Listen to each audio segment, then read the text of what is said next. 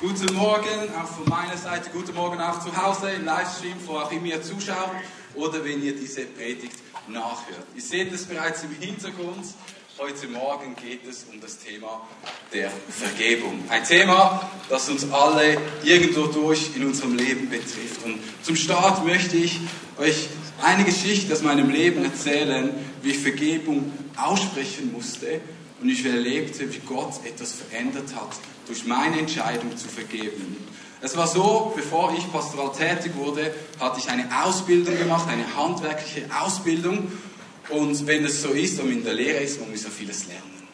Und am Anfang arbeitet man einfach ein bisschen in den Tag hinein oder man schaut und macht einfach mal und die Zeit ist noch nicht so wichtig. Und ich hatte da einen Stefa-Chef, der ist jedes Mal gekommen und gesagt, hat gesagt, Dave, wenn du das hier anschaust, wie lange brauchst du? Ich habe gesagt, pff, keine Ahnung, ich weiß nicht, wie lange ich dafür habe.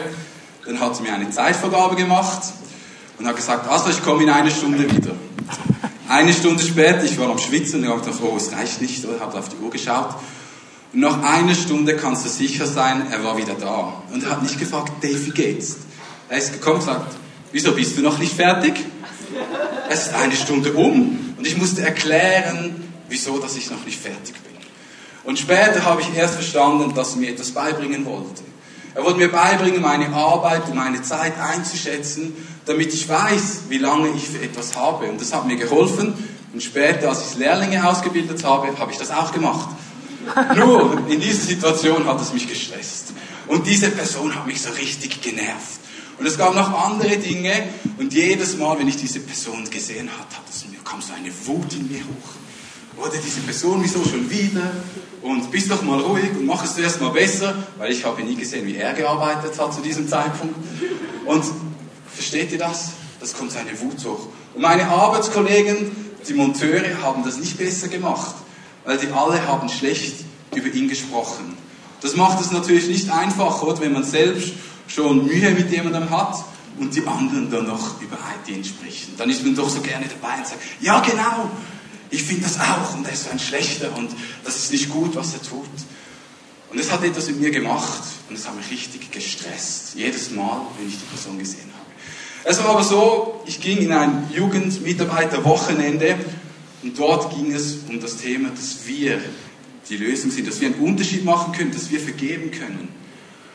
Und mir ist diese Person ins Sinn gekommen an diesem Wochenende und ich wusste, dass ich vergeben muss. Ich wusste, dass ich einen Unterschied machen kann, weil die andere Person Jesus nicht kennt. Und so habe ich mich entschieden, ich vergebe dieser Person und ich will sie sehen, wie Gott sie sieht und ihr immer wieder eine neue Chance geben und sehen, dass sie es gut meint mit mir. So bin ich also am Montag wieder zur Arbeit gekommen und wir hatten eine Baustelle zusammen. Wir waren da und ich kann es nicht erklären, aber die Stimmung zwischen uns am Montag war anders. Es ist etwas geschehen in der Beziehung zwischen ihm und mir. Plötzlich habe ich angefangen, gerne mit ihm zusammenzuarbeiten. Wir haben Spaß miteinander, wir haben die Mittagspause miteinander verbracht, wir gingen sogar mit Freunden am Abend Sport machen und waren so ein gutes Team, dass es schwierig war, gegen uns zu gewinnen.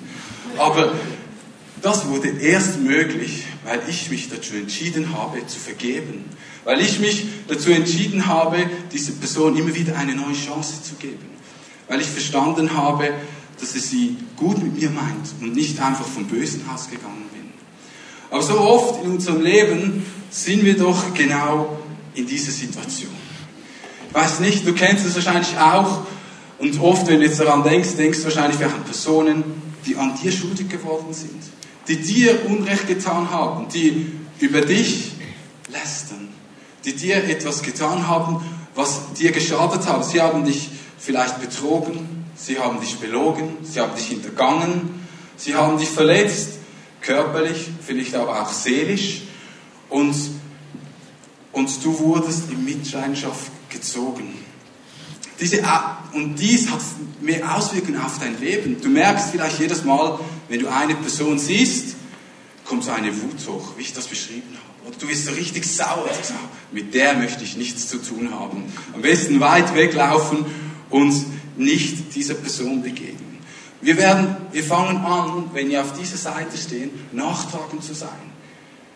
Und das führt zu uns in Bitterkeit, in Enttäuschung und es macht etwas in uns. Vielleicht kannst du dann Personen auch nicht mehr in die Augen schauen, weil es einfach nicht mehr geht, weil diese Unvergebung da ist, weil diese Schuld da ist, die zwischen dich und diese Person gekommen ist. Jetzt ist es ja so, wir in unserer Gesellschaft, sind ja so oft auf dieser Seite, oder? Wir sehen immer, wenn uns jemand etwas Unrecht getan hat. Wenn jemand uns belogen hat, jemand uns betrogen hat. Und wir haben in der Schweiz teilweise eine Opfermentalität. Oder wir jammern über alles und über alle anderen, aber bei uns selber schauen wir oft nicht so gut hin. Aber es ist nicht auch so, dass auch wir teilweise die Täter sind? Dass wir die Täter sind und uns an anderen schuldig machen? Weil wir die sind, die schlecht über andere sprechen, weil wir die sind, die belügen, weil wir die sind, die betrügen, weil wir die sind, die andere hintergehen, die Dinge vertuschen, weil wir die sind, die vielleicht andere mobben, schlecht über sie sprechen, sie fertig machen, sie runtermachen. Denken wir daran, die, die Medaille hat immer zwei Seiten, oder? Einmal die Opferseite, aber auch die Täterseite.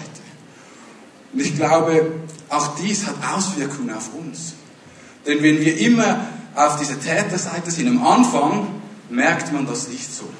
Am Anfang fährt es noch schwer und mit der Zeit wird dein Herz abgestürzt. Magst du dich erinnern, als du das erste Mal gelogen hast? Das erste Mal war es wahrscheinlich sehr schwierig. Und es hat etwas in dir ausgelöst und du weißt, es nicht richtig. Aber wenn du das immer wieder machst und dir angewöhnt hast zu lügen, fällt es dir irgendwann nicht mehr schwer zu lügen. Es wird so zur Normalität. Auch in unserer Gesellschaft, so eine Notlüge ist nicht so schlimm. Es wurde zur Normalität. Das Lügen wurde zur Normalität und unser Herz wurde abgestumpft. Die wurden gleichgültig in unserer Gesellschaft. Ah, das, die Hauptsache stimmt für mich, oder? Ich muss nicht auf die anderen schauen. Und ich schaue nur auf mich. Und es kann so weit gehen, dass wir mit der Zeit gar nicht mehr merken, wenn wir anderen schaden. Wir merken gar nicht mehr, dass wir jemanden angelogen haben, weil es so fest schon in unserem Alltag verbunden ist. Und ich vermute, dass wir das alle in unserem Leben irgendwo kennen. Entweder die Seite, wo wir etwas anderen schuldig geworden sind, oder die Seite, an der jemand an uns schuldig geworden ist. Wir wollen aber heute nicht nur einfach beim schuldig sein und schuldig geworden sein bleiben, sondern möchten anschauen, wie Vergebung hineinkommen kann. Und wir möchten das anschauen an dem wohl bekanntesten Gebet in der Bibel. Ich nehme an, ihr, habt das, ihr kennt das alle schon, habt das vielleicht mal gehört, aber sind wir wirklich bewusst, was wir dort beten?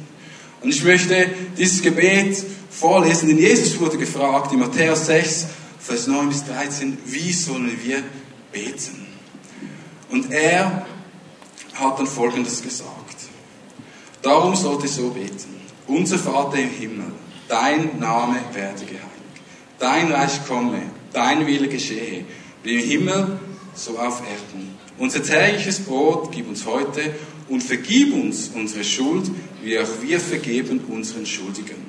Und führe uns nicht in Versuchung, sondern erlöse uns von dem Bösen. Denn dein ist das Reich und die Kraft und die Herrlichkeit und Ewigkeit. Amen. Wir haben heute Morgen nicht Zeit, um das ganze Vater Unser miteinander zu betrachten. Für das bräuchte man eine ganze Predigtserie. Aber wir möchten auf dem Vers 12 heute Morgen etwas näher eingehen, wo es um die Vergebung geht. Und das Spannende ist, wenn wir das Vater Unser anschauen, am Anfang geht es um die Beziehung zwischen Gott und mir. Unser himmlischer Vater, unser tägliches Brot, und irgendwann kommt, vergib uns unsere Schuld und jetzt, wie auch wir vergeben den anderen. Es kommt eine zwischenmenschliche Beziehung in dieses Gebet und so oft wird das auch gebetet, ohne ihn zu begreifen, was er wirklich betet. Und bevor wir näher auf den Begriff der Vergebung eingehen, möchte ich kurz anschauen, was heißt denn Vergebung, damit wir alle vom Gleichen sprechen an diesem Morgen.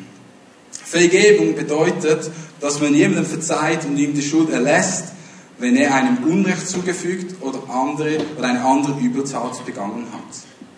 Es ist auch so, wenn man in den griechischen Text hineinschaut, das Wort, das für Vergebung gebraucht wird, kann auch übersetzt werden mit loslassen, freigeben, nachlassen. Vergebung heißt Gnade vor Rechte gehen lassen, auch wenn es nicht verdient ist. Es ist mir aber auch wichtig, darüber zu sprechen, was Vergebung nicht ist. Vergebung heißt nicht, dass wir alles mit uns geschehen lassen müssen. Vergebung heißt nicht, dass wir uns nicht wehren dürfen, dass wir uns ausnutzen lassen müssen. Vergeben heißt auch nicht, dass danach einfach alles gut ist. Dass wir irgendwie leugnen, was geschehen ist in unserem Leben. Und ich möchte das kurz illustrieren. Ihr seht, ich habe ein paar Ordner mitgenommen an diesem Morgen. Und auf diesem Ordner steht Mobbing in der Schule. Das ist etwas, was, was viele erleiden, Mobbing in der Schule oder am Alltag. Und solange ich nicht vergebe, habe ich diesen Ordner immer bei mir offen. Und jedes Mal, wenn ich die Person sehe, du hast mich gemobbt. Und irgendwann werde ich es dir heimzahlen. Und das macht etwas mit uns. Es beschäftigt uns. Was heißt jetzt nun Vergebung? Vergebung heißt nicht, dass dieser Ordner nie existiert hat. Vergebung heißt, dass ich diese Schuld nicht mehr anrechne. Ich nehme diesen Ordner, entscheide mich, ihn zu schließen und versorge ihn im Archiv meines Lebens. Und wenn ich nun zurückblicke auf mein Leben, der Ordner ist immer noch hier. Ich leugne nicht, dass etwas geschehen ist. Ich leugne nicht, dass ich verletzt wurde, dass ich Narben davongetragen habe. Aber ich entscheide mich, diesen Ordner nicht mehr nach vorne zu nehmen. Nicht mehr nach vorne zu nehmen, um dieser Person die Schuld anzurechnen. Und ich finde es so wichtig, denn früher habe ich das oft nicht verstanden. Früher habe ich gedacht, vergeben heißt auch, du musst es vergessen, was geschehen ist. Aber das heißt es nicht. Wir müssen nicht leugnen, dass uns Unrecht angetan wurde, aber wir rechnen die Schuld nicht mehr an. Nun habt ihr das Bild von Vergebung? Gut. Nun wollen wir zurückkommen auf das Vaterunser. Und wir schauen zuerst den ersten Teil an und nachher den zweiten.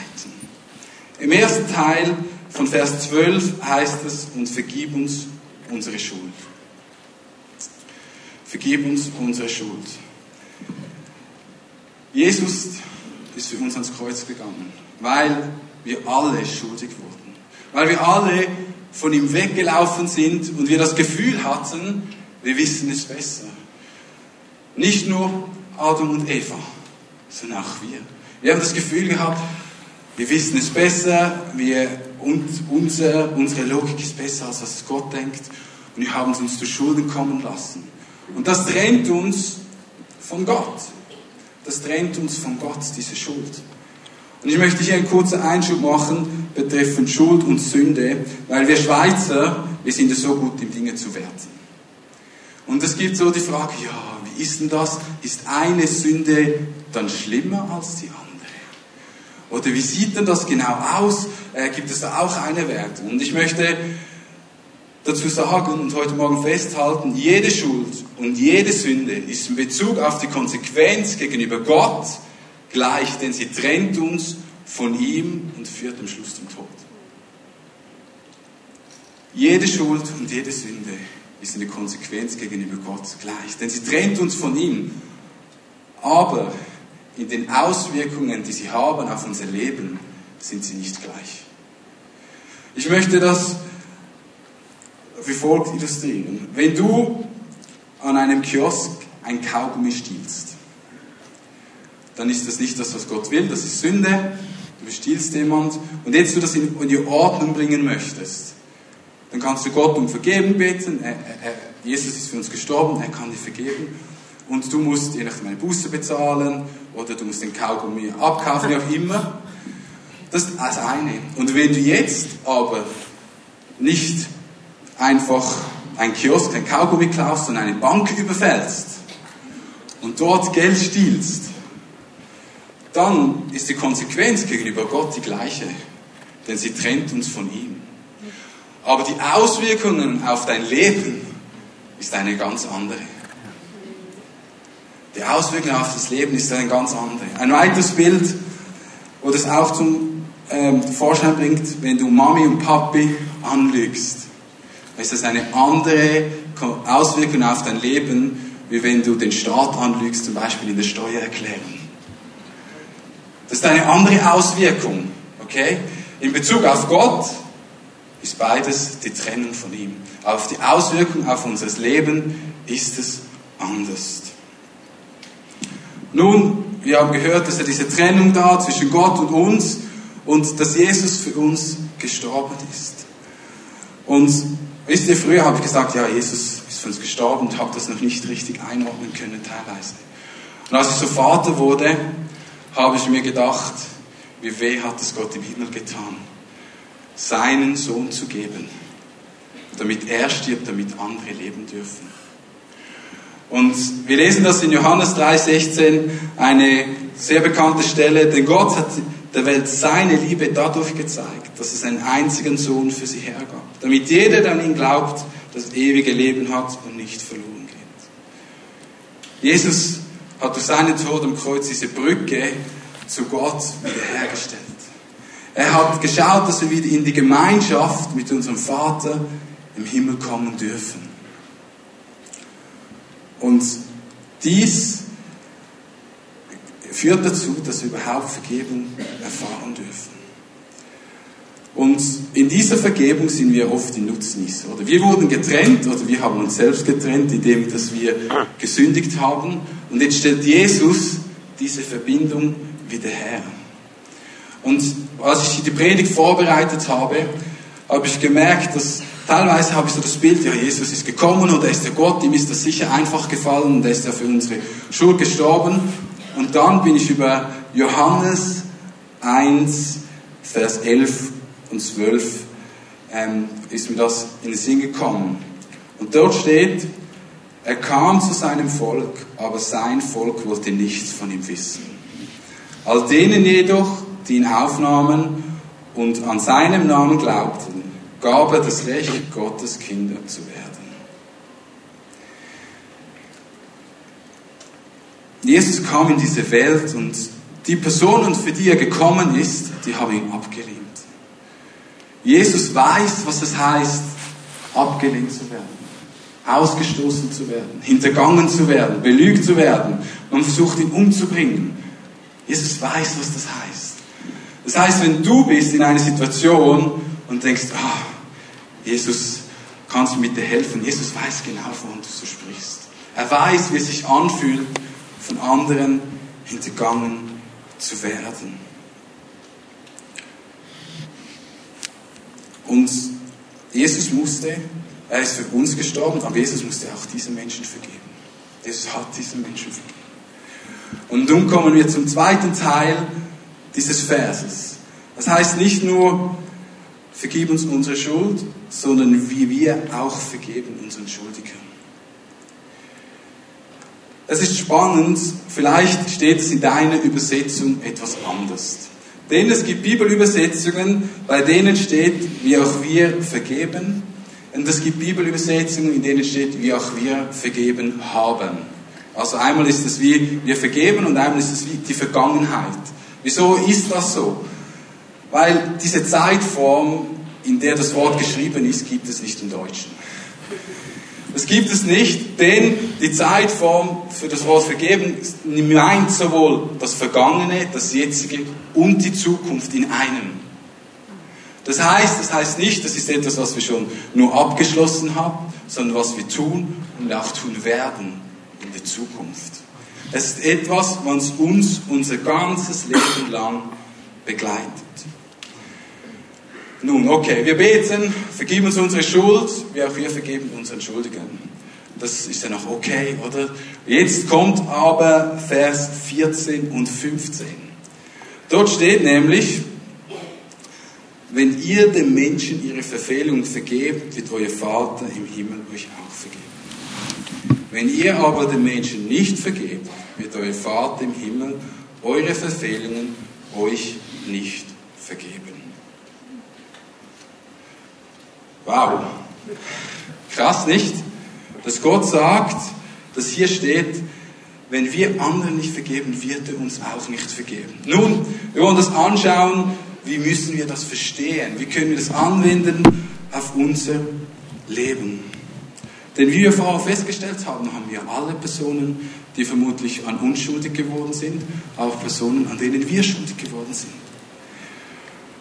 Und ich glaube, das ist so, von dieser Bibelstelle zu verstehen, so ein wichtiger Ausgangspunkt. Dass wir erkennen, dass wir alle gesündigt haben. In Römer 3, Vers 23 lesen wir dazu folgendes. Denn alle haben gesündigt. Und in ihrem Leben kommt Gottes Herrlichkeit nicht mehr zum Ausdruck. Das ist die Basis. Wir alle sitzen im gleichen Boot. Wir alle sind weggelaufen von Gott. Wir alle wussten es wahrscheinlich besser. Und das ist so wichtig, damit wir diese Bibelstelle verstehen, dass wir sehen, dass wir alle Sünder sind, wenn wir an diese Bibelstelle hinangehen. Nun, eine Frage, die sich jetzt stellt, wenn, wenn wir das so lesen, ist, ja, also Jesus ist doch am Kreuz gestorben. Ist da, ist da Gnade von Jesus plus? Nein, ist es nicht. Wenn das wäre Werksgerechtigkeit. Wenn wir unsere Rettung von dem abhängig machen würden. Das heißt, wenn Jesus für dich gestorben ist und du sein Kind bist, dann bist du sein Kind. Nun, wie können wir also das nun einordnen? Wie können wir das verstehen? Und für das ist es so gut, die Jünger haben Jesus auch solche Fragen gestellt. Die Jünger mussten das, haben das ja auch gehört, wie Jesus gesagt hat, so sollt ihr beten. Und haben dann auch gefragt, ja, so, wie ist denn das genau? Kannst du uns das bitte mal erklären? Wir raffen das, wir bringen das irgendwie nicht ganz in unserem Verstand. Und in Matthäus 18, die Verse 21 bis 35, lesen wir dann Folgendes. Da wandte sich Petrus an Jesus und fragte, Herr, wie oft muss ich meinem Bruder vergeben? Wenn er immer wieder gegen mich sündigt. Siebenmal? Nein, gab Jesus ihm zur Antwort. Nicht sieben, sondern 77 Mal. Sieben und 70 Mal. Nun, Petrus hat das wohl irgendwo beschäftigt. So, ja, du hast gesagt, oder wir müssen dann auch vergeben. Wie viel muss ich dann vergeben? Und wenn wir jetzt aus so einem Kontext diese Bibelstelle lesen, denken wir, ja, Du wolltest es dir einfach einfach machen, oder? Und dann das Ganze abhaken. Nun, wenn wir aber sehen, wie der zeitliche Kontext war, war es nämlich so, dass die Rabbis zu dieser Zeit auch lernten, Menschen zu vergeben. Beim ersten Mal, beim zweiten Mal und beim dritten Mal. Aber beim vierten Mal nicht mehr.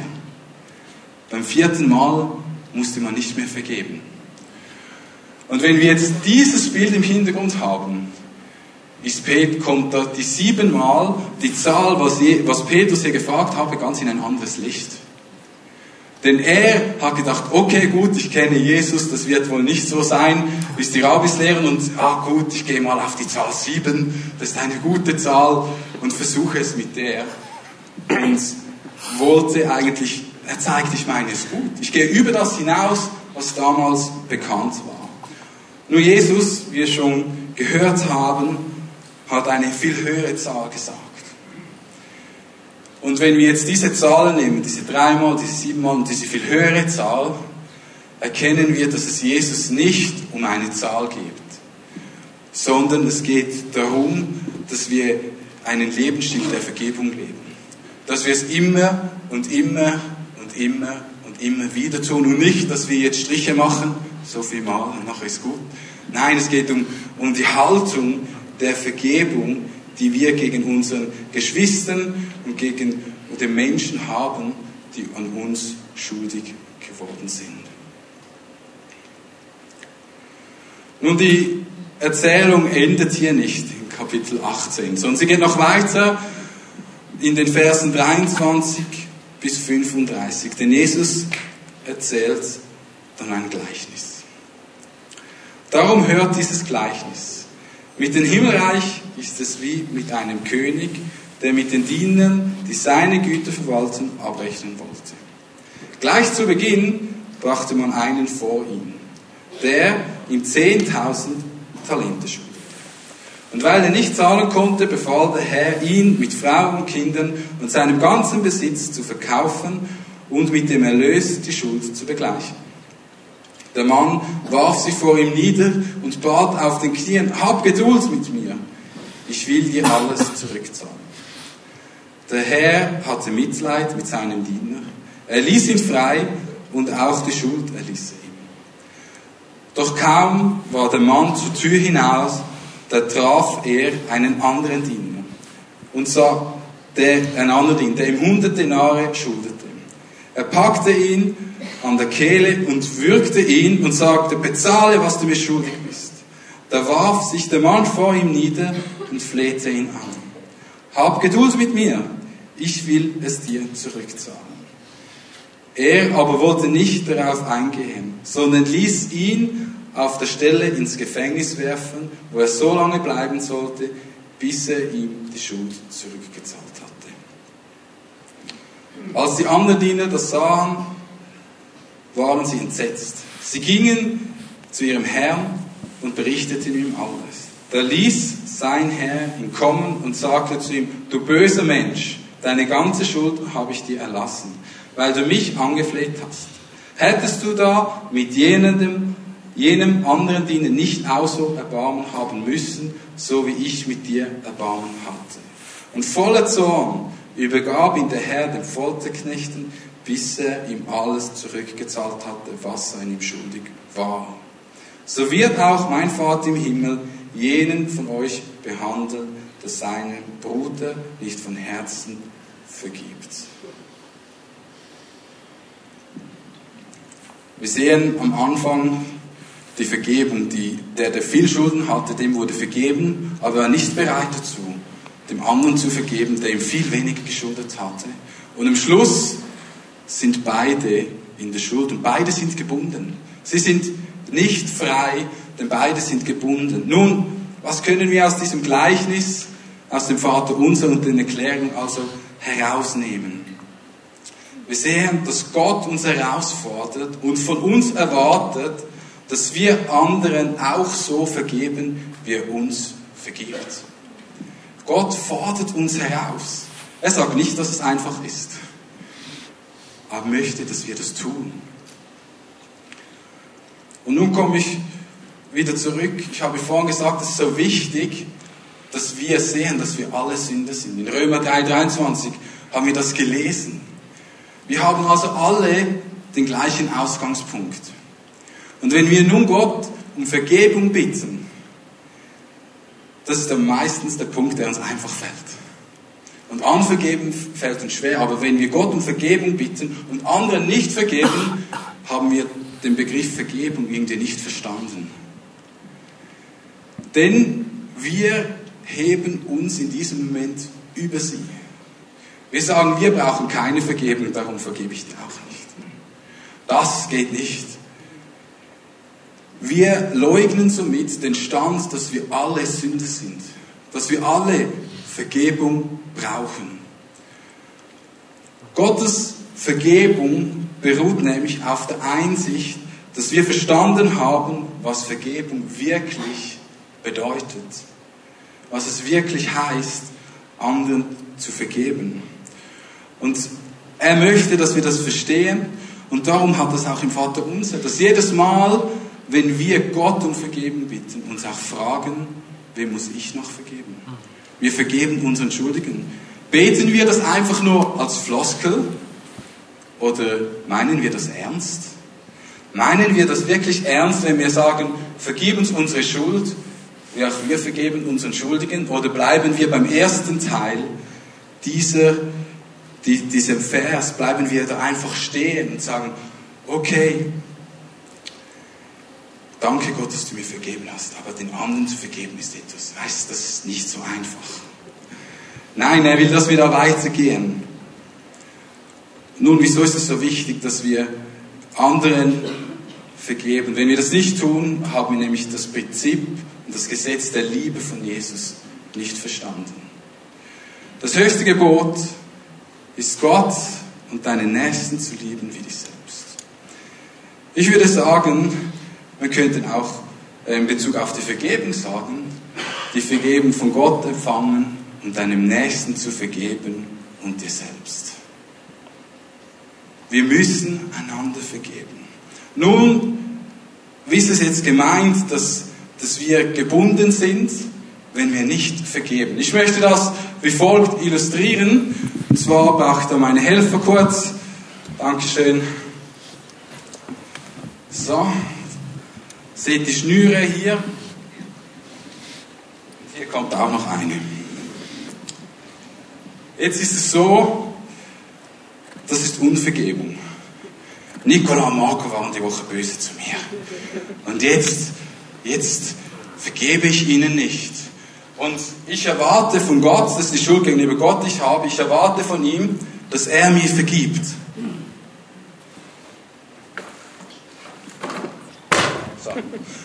Ich erwarte, dass er mir vergibt für meine Fehler. Für meine Fehler. Das kann ich schon machen, oder? Ich komme dann zu Gott, ich nehme nur den ersten Teil dieses Vers und sage, bitte entlass mich aus der Schuld. Und er schneidet dann dies auseinander und die Schuld ist weg. Ich bin nun frei. Okay? Das, wenn wir nur den ersten Teil dieses Verses nehmen, sind wir frei von Schuld, aber bin ich wirklich frei? Nicht. Ich bin gebunden, weil ich mich binde. Ich bin gebunden, weil ich nicht vergebe. Er kann mir vergeben, aber ich muss auch vergeben, dass ich wirklich frei bin. Sonst binde ich mich selbst. Und das ist dieses Bild, um was es geht. Wir vergeben unseren Schuldigen. Erst wenn wir auch unseren Schuldigen vergeben, kommen wir wirklich in Freiheit. Ich kann mich schon bewegen, oder? Ihr merkt, ich kann mich schon bewegen. Teilweise tut es mir mehr weh, wenn ich da ziehe, teilweise weniger, aber ich habe diese Bindung. Und erst, wenn ich sage, ich entscheide mich, auch meine Mitmenschen zu vergeben, entlasse ich sie aus der Schuld und bin nun wirklich frei. Nun bin ich frei. Gott hat mir vergeben. Ich habe den anderen vergeben. Paulus schreibt zu diesem Thema an Timotheus. In, Kapitel, in 2 Timotheus 2, Vers 24 bis 46. Ein Knecht des Herrn soll nicht streitsüchtig sein sondern freundlich gegen jedermann, im Lehren geschickt, einer, der Böses ertragen kann, und mit Sanftmut die Widerspenstigen zurechtweist. Vielleicht hilft ihnen Gott zur Umkehr, die Wahrheit zu erkennen und wieder nüchtern zu werden aus den Verstrickungen des Teufels, vor denen wir gefangen sind, zu, sein, zu tun seinen Willen. Was ist hier gemeint? Hier geht es um diese Vergebung, diese Verstrickungen, diese Schnüre, die uns binden. Sie binden uns an andere und verhindern, dass wir in dieser Freiheit leben können. Diese Freiheit, zu der wir berufen sind. Denn der Teufel hat keine Freude daran, dass du anderen vergibst. Der Teufel hat keine Freude daran, dass Versöhnung kommt. Gottes Idee hingegen ist es, dass du vergibst. Wieso? Gott will, dass wir Gemeinschaft mit ihm leben aber auch Gemeinschaft miteinander leben. Und wenn wir unversöhnt sind, wenn wir nicht vergeben, trennt uns das von den anderen. So wie die Schuld uns vor Gott trennt, trennt uns das von unseren Mitmenschen. Es führt zu, nicht zu Einheit, sondern zu Spaltung. Und Gottes Wille ist Einheit. Gottes Wille ist, dass wir als sein Volk, als seine Kirche in Einheit vorangehen und der Teufel denkt, wie schaffe ich es, die auseinanderzubringen? Ich schaue, dass sie einander schuldig werden und dass sie möglichst nicht vergeben. Dass sie denken, ich bin im Recht. Ich muss nicht vergeben. Das, was der mir angetan hat, das muss ich nicht tun. Und der Teufel hat Freude daran, wenn wir das machen. Wenn wir an diesen Bindungen festhalten, weil wir nicht frei werden. Aber Gottes Idee ist, dass wir wieder zurückkommen in die Beziehung zueinander. Dass wir in Einheit miteinander vorwärts gehen können und zusammen unterwegs sein dürfen. Nun, wir haben gehört, dass Gott uns vergibt und wir auch anderen vergeben sollen. Und teilweise ist es auch so, dass wir andere vielleicht um Vergebung bitten müssen. Du kannst es anderen einfach machen, oder einfacher, sage ich mal, wenn du merkst, hey, da habe ich einen Seich gemacht.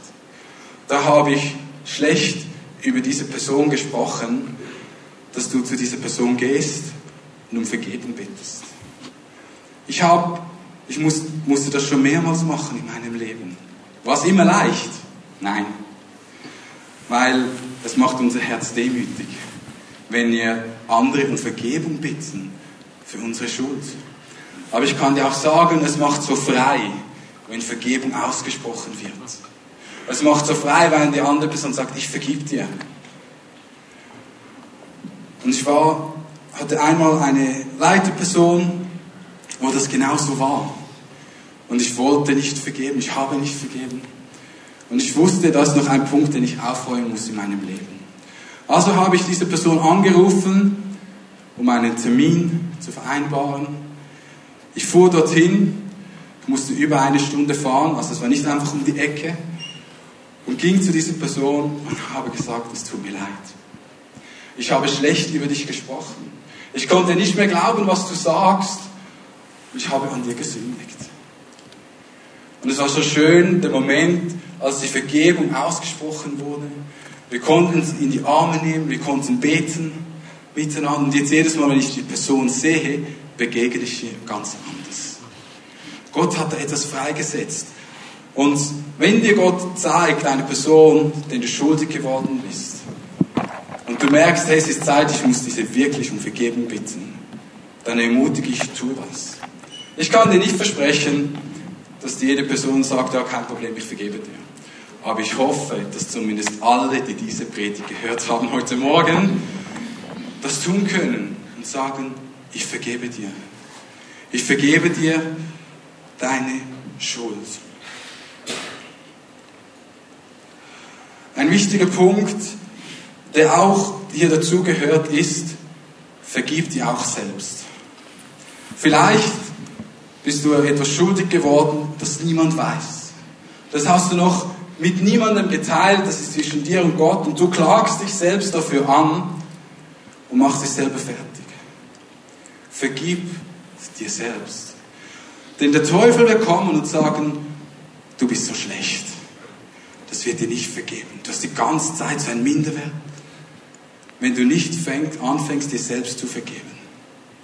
Dann kommst du nicht in diese Freiheit hinein, weil du dich selbst bindest. Weil du selbst nicht frei bist. Und nun nicht nur uns selbst vergeben, sondern auch unserem Nächsten. Wir müssen unserem Nächsten vergeben. Nun, Vergebung, teilweise braucht es einen Weg, bis wir vergeben können. Teilweise können wir nicht einfach jetzt vergeben. Wieso? Es gibt Dinge, die uns angetan wurden, die haben uns zutiefst verletzt. Und wir sagen, wir können noch nicht vergeben. Ich würde sagen, teilweise, wir wollen noch nicht vergeben. Wir sind noch nicht bereit, um zu vergeben. Und wenn du etwas Schwieriges, Schlimmes erlebt hast, dann, dann kann das sein, dass du einen Weg gehen musst, bis du vergeben kommst. Aber ich möchte dich ermutigen, Vergebung ist eine Entscheidung und kein Gefühl. Und wir haben dieses Jahr schon oft von Ivano gehört, unsere Gedanken, unsere Gedanken steuern unsere Gefühle, unsere Gefühle unser Handeln. Es ist eine Entscheidung, die du treffen musst. Auch wenn das Gefühl etwas anderes sagt. Auch wenn das Gefühl sagt, nein, du kannst nicht vergeben. Es ist eine Entscheidung. Und wenn du auf diesem Weg bist, es ist okay, wenn du einen Moment brauchst, diese Person zu vergeben, weil sie wirklich wehgetan hat. Wenn du aber in einem Jahr immer noch am gleichen Punkt stehst, dann ist die Frage, willst du wirklich vergeben? Oder ist es noch schön, dass du immer daran denken kannst und dich irgendwie darin suhlst, in diese Unvergebung? Und du musst dich fragen, was hindert dich daran, zu vergeben? Ich habe gesagt, vergeben heißt nicht, dass es nicht passiert ist. Aber es heißt, die Schuld nicht mehr anzurechnen. Was hindert dich daran? Ist es Gott? Ich glaube nicht. Ist es der Teufel? Ich glaube ja. Und er nutzt alles, damit wir nicht vergeben. Damit wir immer nur sagen, ja, ich möchte vergeben. Ich mache es dann schon noch, aber nicht vergeben. Auch heute Morgen ist das ein Punkt. Wenn du merkst, dass Unvergeben in deinem Leben ist, am Schluss des Gottesdienstes, dann komm nach vorne und sprich aus, ich vergebe dieser Person. Und sage nicht, ich möchte vergeben. Denn die Schnur, die wir vorhin gesehen haben, wird nicht allein dadurch geschnitten, dass sie gesagt, ich will dann die Schnur schneiden. Es ist erst geschnitten, wenn ich sie schneide.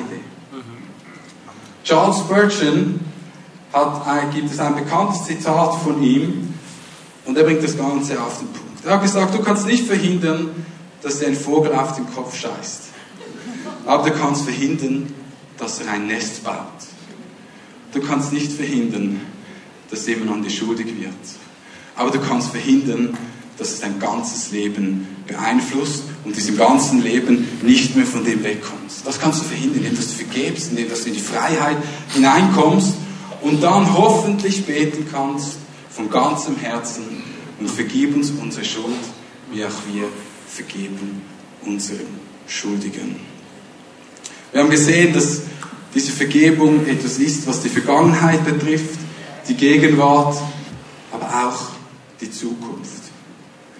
Und ich weiß, dass es nicht immer einfach ist, auszusprechen, ich vergebe diese Person.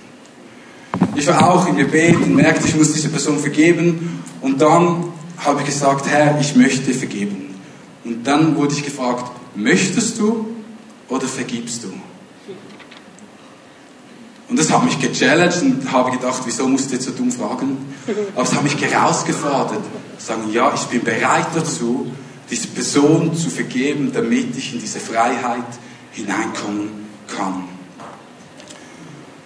Nun möchte ich dich heute Morgen fragen, wenn du hier bist und du hast noch nichts von dieser Vergebung von Gott erfahren und du kennst Gott nicht und sagst, ich möchte ihn kennenlernen, ich möchte diese Vergebung annehmen von ihm, dann darfst du nachher gleich nach vorne kommen.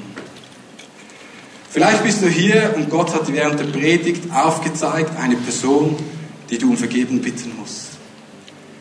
Vielleicht bist du hier und du merkst, ich muss Gott selbst um Vergebung bitten in meinem Leben.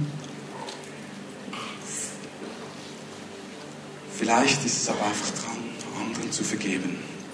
Und wenn du hier bist und du merkst, da ist Unvergebung in deinem Leben, dann komm nach vorne. Ich glaube, das heißt, stehen wir alle auf. Und wenn du hier bist, du merkst, es ist Unvergebung in deinem Leben, dass Gott, du etwas hast, das gegen Gott offen ist, das gegen Mitmenschen offen ist, da ist Hass, da ist Bitterkeit, dann komm jetzt gerade nach vorne. Komm jetzt nach vorne als Zeichen, dass du sagst, ich will vergeben. Ich will etwas ändern an diesem Tag, denn ich möchte frei sein. Ich möchte frei sein davon. Komm nach vorne, diesen Moment.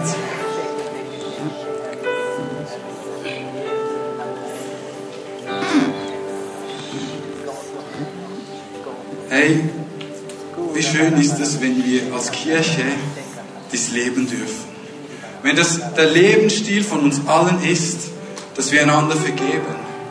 Ich glaube, wenn das geschieht, werden wir noch mehr zur Einheit.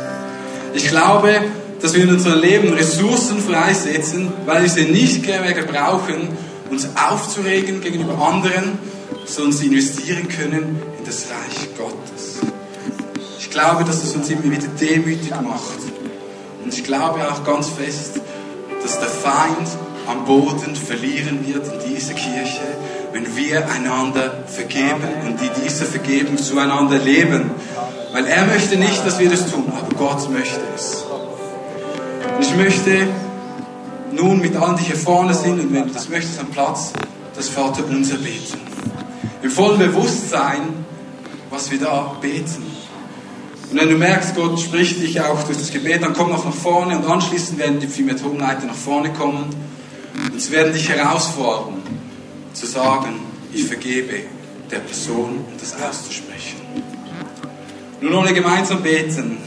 Unser Vater im Himmel, dein Name werde geheiligt, dein Reich komme, dein Wille geschehe, wie im Himmel, so auf Erden. Unser tägliches Brot gib uns heute und vergib uns unsere Schuld, wie auch wir vergeben unseren Schuldigen.